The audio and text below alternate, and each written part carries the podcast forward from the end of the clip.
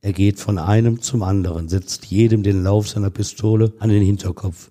So nah, dass das Ziel gar nicht zu verfehlen ist. Dann drückt er ab, schallgedämpft. Einem Eugen Neufeld verkauft niemand schlechten Stoff.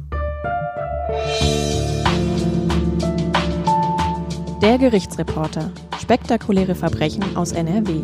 Ein Podcast der WAZ, WP, NRZ und WR. Hallo und willkommen zum Podcast. Ich bin Brinja Bormann und bei mir ist Stefan Wette. Hallo Stefan. Hallo Brinja. Du erzählst uns heute von einer Drogenbande, die den Markt in Bochum, Herne und Düren kontrolliert hat. Der jüngste in der Bande ist der damals 19-jährige Eugen Neufeld. Er hat sieben Hinrichtungen in sechs Monaten zu verantworten. Die ganze Geschichte, die hört ihr jetzt. Der Fall, um den es heute geht, mit dem hat Eugen Neufeld laut Richter schon fast Kriminalgeschichte geschrieben. Ja, und dazu muss man sagen, dass deutsche Richter eigentlich selten zu Übertreibungen neigen. Aber der Richter Johannes Kierfel, der hat genau dieses Wort benutzt, Kriminalgeschichte, hätte er geschrieben. Eigentlich sind sie ja immer sehr sachlich, dann listen sie auf, was dem Verurteilten zuzuschreiben ist. Sie versuchen in sachlichen Worten Außenstehenden deutlich zu machen, warum gerade diese Strafe die angemessene, aber auch ausreichende für den Täter ist. Aber was bleibt einem Richter, der das Urteil seiner Strafkammer verkünden muss, schon übrig, wenn die Polizei, vor allem aber Presse, Radio, Fernsehen und mittlerweile auch das Internet im Jahre 2005 von einer, Zitat, beispiellosen Mordserie im Drogenmilieu sprechen. Auch für den Vorsitzenden der Jugendstrafkammer am Bochumer Landgericht für den die Verbrechen einer Großstadt Alltag sind, ist das Verfahren gegen diese sechs Mitglieder einer Drogenhändlerbande alles andere als gewöhnlich. Und so schreibt also Johannes Kierfel, der Vorsitzende dieser dritten Bochumer Strafkammer, dem damals 21 Jahre alten Eugen Neufeld einen Rang zu, den selbst hartgesottene Schwerverbrecher, selbst nach Jahren illegaler Arbeit, nur selten zuerkannt bekommen. Eugen Neufeld am 4. Mai 2005 zu lebenslanger Haft wegen Mordes in sechs Fällen sowie eines Totschlags verurteilt, habe mit seinen Taten, und jetzt das genaue Zitat, schon fast Kriminalgeschichte geschrieben, so betont Richter Kierfel im Urteil. Und dabei spielt er auf das junge Alter des zur Tatzeit erst anfangs 19, dann 20 Jahre alten Russlanddeutschen an, aber auch auf das kaltblütige und professionelle Vorgehen bei den Morden. Hinrichtungen gleichen sie. Aufgesetzte Kopfschüsse sind seine Handschrift. Im Prozess hat er geschwiegen. Es musste sein, gab Eugen Neufeld erst ganz am Ende der Verhandlung Auskunft, warum er getötet hatte. Kurze Unterbrechung. Wenn ihr immer wissen wollt, was in NRW gerade passiert, dann schaut auch gerne mal auf watz.de vorbei. Mit dem Watz Plus Abo könnt ihr alle Artikel lesen und unterstützt gleichzeitig auch uns, weil mit den Einnahmen auch die Recherche und die Produktion des Podcasts finanziert wird. Wenn ihr Lust habt, dann klickt einfach mal auf den Link in den Show Notes, also der Kurzbeschreibung der Folge. Dann könnt ihr euch das Angebot auf watz.de slash abo-gerichtsreporter einfach mal anschauen. Und vielleicht ist das ja was für euch. Jetzt geht's weiter mit dem Fall. Gehen wir mal ganz zum Anfang. Wie ist Eugen Neufeld aufgewachsen? Ja, er ist in Russland aufgewachsen, in der damaligen Sowjetunion. Seine Kindheit ist trostlos gewesen. Früh hat er Gewalt kennengelernt. Eugen Neufeld, wie der Name schon sagt, ein Russlanddeutscher, ist im östlichen Teil von Kasachstan in der Stadt Karaganda aufgewachsen. China ist von dort aus nicht mehr weit. Es ist eine Bergbaustadt, heute rund 500.000 Einwohner groß. Gegründet wurde sie erst 1931, als die riesigen Kohlevorkommen, die damals entdeckt wurden, abgebaut werden sollten. Die Sowjetunion, zu der Kasachstan damals gehörte, legte dort große Zwangsarbeiterlager an, rekrutierte daraus die Arbeitskräfte für die Zechen. Zu ihnen gehörten Räuber, Vergewaltiger, Mörder, aber auch politische Gefangene, die sich gegen die kommunistische Diktatur auflehnten. Stalin, der Diktator, der hatte dort auch Russlanddeutsche angesiedelt. Und dort kommt Eugen Neufeld 1984 zur Welt. Das Leben wird nicht einfach gewesen sein, aber Damit kommen interessanterweise Kinder trotzdem oft ganz gut zurecht. Eugen Neufeld macht aber Gewalterfahrungen, die auch in der Sowjetunion zum Glück nur wenige erleiden müssen. Was ist ihm passiert? Tja, er ist fünf Jahre alt, als die Aggressionen seines Vaters mal wieder völlig eskalieren. Aber diesmal ist es für den kleinen Eugen eine ganz andere Qualität. Mit fünf Jahren erkennt er, was dieser Ausbruch von Gewalt bedeutet. Denn der Vater beendet einen verbalen Streit mit der Mutter, indem er ihr ein Messer in den Bauch sticht. Wie soll ein Kind sich davon erholen? Und sieben Jahre später, Eugen ist zwölf Jahre alt, siedelt die Mutter nach Deutschland über. Sie hat den Angriff also überlebt. Ja, nicht jeder Messerstich ist ja tödlich, wie ich als Gerichtsreporter berichten kann. Und ich bin oft sehr verwundert, welche Kraft der menschliche Körper zur Genesung hat und auch wie die Ärzte helfen. Und damals in Kasachstan gab es natürlich auch Ärzte, die eine solche Wunde versorgen konnten. Er ist also mit seiner Mutter nach Deutschland übergesiedelt und es ist die Zeit, als die Sowjetunion untergeht. Die Teilrepubliken wie Georgien, die Ukraine oder eben auch Kasachstan, die der Staat sich mal in der Vergangenheit einverleibt hatte, die trennen sich von der Moskauer Regierung. Wirtschaftlich geht es in diesen Zeiten des Umbruchs scheinbar dem Untergang entgegen. Es gibt wenig Hoffnung unter den Bürgern der ehemaligen Sowjetunion und das ist dann natürlich auch ein Motiv, ins Ausland zu gehen, ins Westliche. Wohin ziehen Sie denn in Deutschland? Die Mutter von Eugen, die setzt auch auf den vermeintlich so goldenen Westen, da hat sie von gehört und als russlanddeutsche Familie haben sie da natürlich auch ihre Wurzeln und sie zieht mit ihren Kindern also nach Deutschland und landet im Ruhrgebiet. Und da machen sie die Erfahrung, dass sie bei vielen Einheimischen gar nicht als Deutsche gelten, sondern als Eindringlinge. Und der zwölfjährige Eugen erlebt, dass er in seiner neuen Heimat Wanne Eickel, dort leben sie, ein Teil von Herne ist das, wie wir Ruhrgebietler wissen, dass er da gar nicht erwünscht ist. Als Fremder fühlt er sich, als ausgegrenzt. Im Prozess hatte er das mal knapp umrissen. Zitat, in Russland waren wir die Deutschen und hier sind wir die scheiß Russen. Aber zu weit gehört natürlich auch, dass es zig Russlanddeutsche in Deutschland gibt, die einer ordentlichen Arbeit nachgehen sich integriert haben. Brutalität und Kaltblütigkeit eines Eugen Neufeld sind dagegen einzigartig, selbst im Milieu der Kriminellen und sind keineswegs typisch für die Russlanddeutschen. Wann beginnt er denn seine erste Straftat? Ja, zu Schulzeiten. Er geht immerhin zur Schule, aber er gilt auch als schwieriges Kind. Das sieht man auch daran, dass er einer Lehrerin 500 Euro aus dem Portemonnaie klaut. Auch das macht ja nicht jeder. Und mit 16 Jahren beginnt er, Drogen zu verkaufen. Mit 18 legt er sich die erste scharfe Waffe zu. Es heißt, er habe Angst vor Überfällen im Milieu. Das ist nicht selten. Bei vielen Dealern entdecken Polizisten Waffen. Das ist wirklich kein Wunder, weil in diesem Milieu andere Gesetze gelten. Wenn es Ärger gibt, dann setzt die Gegenseite schon mal gerne Waffen ein. Und da muss man sich verteidigen. Aber kaum einer nutzt seine Waffe, um wirklich aktiv gegen andere vorzugehen. Auch in diesem Punkt passt Eugen Neufeld in kein Klischee.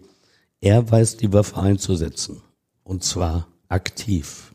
Das heißt, dass er auch auf andere Dealer geschossen hat? So werden wir das erleben in dieser Geschichte. Die sechs Hinrichtungen sind fast alle im Milieu erfolgt und betreffen andere Dealer. Nicht alle, aber fast. Hat die Polizei ihn denn eigentlich auf dem Schirm? Ja, erst spät. Im Dezember 2003 da wird die Polizei auf seine Morde aufmerksam, kann das aber noch gar nicht zuordnen. Bei seiner Festnahme einen Monat später, im Januar 2004, da spricht sie schon von einer Mordserie, die im Dezember begann. Aber auch das stimmte nicht. Das ahnte die Polizei zunächst gar nicht. Zwei seiner Rivalen im Drogenmilieu liegen zu diesem Zeitpunkt schon seit einem halben Jahr unter der Erde. Man muss es sich vor Augen halten. Während andere mit 19 Jahren noch von den Eltern verhätschelt werden, hat sich Eugen Neufeld bereits ein kleines Imperium auf der Straße aufgebaut, festigt seinen Ruf im Milieu durch äußerste Brutalität und Kaltblütigkeit. Die Mafia-Botschaft, die von ihm ausgeht, die ist eindeutig. Nämlich, es ist lebensgefährlich, sich bei kriminellen Geschäften und selbst bei berechtigten Ansprüchen mit einem Eugen Neufeld anzulegen. Seine Währung, das ist der Tod. Eines seiner Opfer ist ein Immobilienmakler aus Düsseldorf. Wie kommt es dazu? Ja, einer aus der Bande von Eugen Neufeld, der hatte Schulden bei diesem Immobilienmakler aus Düsseldorf. Und Eugen als Bandenchef weiß die Lösung. Er sagt der Mann, der solle mal nach Herne kommen. Und hier müsse ihm vorgegaukelt werden, er erhalte sein Geld zurück. Einige zigtausend Euro waren das. Der Makler, 32 Jahre alt, der kommt standesgemäß im Porsche. Es ist der 13. Dezember 2003. Er wird das Ruhrgebiet letztlich nicht mehr lebend verlassen. Zunächst fahren sie mit ihm zwar noch zu seiner Düsseldorfer Wohnung, durchsuchen diese, aber dann geht es zurück ins Ruhrgebiet zu einem Brachgelände in Herne. Einer Hinrichtung gleich tötet Eugen Neufeld den Mann. Er schießt ihm direkt in den Kopf, mehrfach. Richter Kierfel mutmaßt später im Urteil, dieser Tod sei eigentlich nur aus Gefälligkeit für den Bandenkumpel erfolgt, der die Schulden hatte. Aber auch, Zitat des Richters, um an dessen Porsche zu kommen. Bekannt ist mittlerweile, dass Eugen Neufeld gerne auf großem Fuß lebt, gerne zeigt, dass er zu Geld gekommen ist. Wie geht es denn nach der Tat weiter? Ja, man muss sich das so vorstellen. Mörder, Räuber, Vergewaltiger, Einbrecher und Betrüger, die sind immer dann Straftäter, wenn sie ihre Tat begehen. Das ist halt so. Und dazwischen funktionieren sie im normalen Leben, fallen gar nicht weiter auf, sie gehen zur Arbeit, sie bringen ihre Kinder zur Schule, erledigen Einkäufe, grüßen die Nachbarn, was man halt so macht. Das normale Leben von Eugen Neufeld geht auch weiter. Aber das ist weiterhin das eines Straftäters, denn im Dezember 2003 hat er in anderer Sache ebenfalls mit der Strafjustiz zu tun. Nur einen Tag nach dem Mord an dem Immobilienmakler, da erscheint er als Angeklagter im Bochumer Landgericht. Einige Monate zuvor hatte er ein Lottogeschäft überfallen. Mit einer Pistole im Anschlag hat er den Besitzer des Ladens gezwungen, ihm 2000 Euro aus der Kasse zu geben. Und keiner im Saal merkt ihn an. Und das sind ja erfahrene Strafjuristen. Keiner merkt ihm an, dass er einen Tag zuvor einen Menschen ermordet hat. Es wird zur Kenntnis genommen, dass er die Vernehmung eines Entlastungszeugen für sich beantragt dass er diesen Mann ein halbes Jahr zuvor, wir kommen später auf die näheren Umstände, ebenfalls hingerichtet hatte. Auch das weiß niemand im Gerichtssaal. Vielleicht am Staatsanwalt und Gericht etwas geahnt, denn Eugen Neufeld kommt an diesem Tag in Untersuchungshaft. Er soll Zeugen beeinflusst haben. Auf Flucht und Verdunklungsgefahr lautet der Haftbefehl gegen ihn. Wie lange sitzt er im Gefängnis? Nicht lange. Sein Verteidiger hat Beschwerde eingelegt und das Oberlandesgericht Hamm lässt ihn auch wieder frei. Rechtlich gibt es auch an diesem Beschluss der Hammer Richter nicht zu bestanden. Es geht bei der U-Haft ja auch nur um die Fluchtgefahr oder um die Gefahr, andere Zeugen zu beeinflussen und dieser hat das OLG zu der Zeit ausgeräumt. Aber der Einwanderer aus Kasachstan, der nutzt diese vom OLG Hamm beschlossene Freiheit, um seine Position im Drogengeschäft zu behaupten. Schwächen werden dort nicht erlaubt. Mit einem anderen Bandenmitglied fährt am 17. Januar 2004 ins holländische Rotterdam. Ein Treffen mit drei Drogendealern ist vereinbart, die ihn regelmäßig mit Stoff versorgen. Aber es hat aus Sicht von Eugen Neufeld Probleme gegeben. Er fand, dass die drei Holländer ihm für sein gutes Geld schlechtes Rauschgift verkauft haben. Er sagt ihnen das, das Trio streitet ab. Ey, Mann, die Ware ist gut gewesen, sagen sie. Eugen Neufeld zieht die Waffe. Er lässt nicht mit sich diskutieren. Er fesselt sie mit Kabelbindern, quält sie stundenlang. Er macht die Musik lauter, damit ihre Schreie nicht nach draußen dringen. Sein Kumpel will ihn besänftigen, aber Eugen Neufeld lässt sich nicht abbringen von der Strafaktion. Die drei müssen sich niederknien, auf den Boden legen. Er stellt sich hinter sie.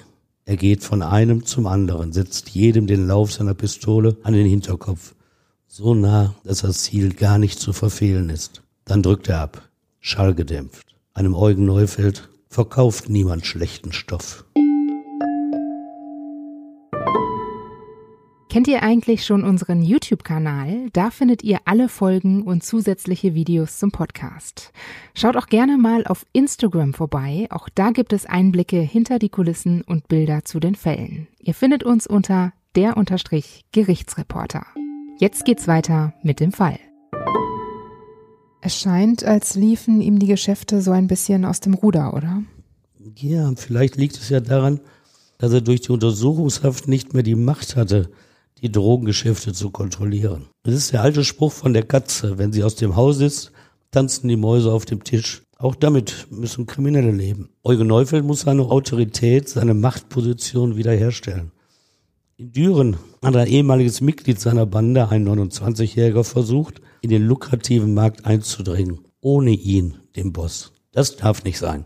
Am 23. Januar wird der Abtrünnige in einen Hinterhalt gelockt. Es wird auf ihn geschossen. Schwer verletzt rettet er sich in sein Auto, fährt los. Er will zur Polizei. Wir wissen das, weil seine Freundin das erzählt, die während dieser Fahrt auf dem Beifahrersitz gesessen hat. Doch er kommt gar nicht zur Wache in Düren. Die Fahrt endet an einem Ampelmast, weil der sterbende 29-Jährige die Kontrolle über den Wagen verloren hatte. Kommt die Polizei der Bande und Eugen Neufeld auf die Spur? Ja, die Ermittler waren ja nicht untätig. Sie hatte die Bande auch nach und nach im Blick und schritt dann auch zur Festnahme. Eugen Neufeld hatte sie schnell gepackt. Erst nach und nach nahm sie auch die übrigen Bandenmitglieder fest. Allesamt Aussiedler aus Usbekistan, Kasachstan, Tadschikistan und Russland. Zunächst gab es eine Mauer des Schweigens, doch irgendwann packte einer aus. Da hatte der Bochumer Polizeipräsident schon längst von der beispiellosen Mordserie berichtet, der fünf Menschen zum Opfer gefallen waren und auch die Anklage war schon geschrieben, als der Komplize, eines der Bandmitglieder, anfing auszupacken. Denn er war dabei, als Eugen Neufeld bereits im Sommer 2003 seine ersten Morde begangen hatte. Es war ein Waldgebiet in Herne, in das er seine Opfer lockte. Eigentlich war er sogar befreundet mit den Männern aus Ostwestfalen.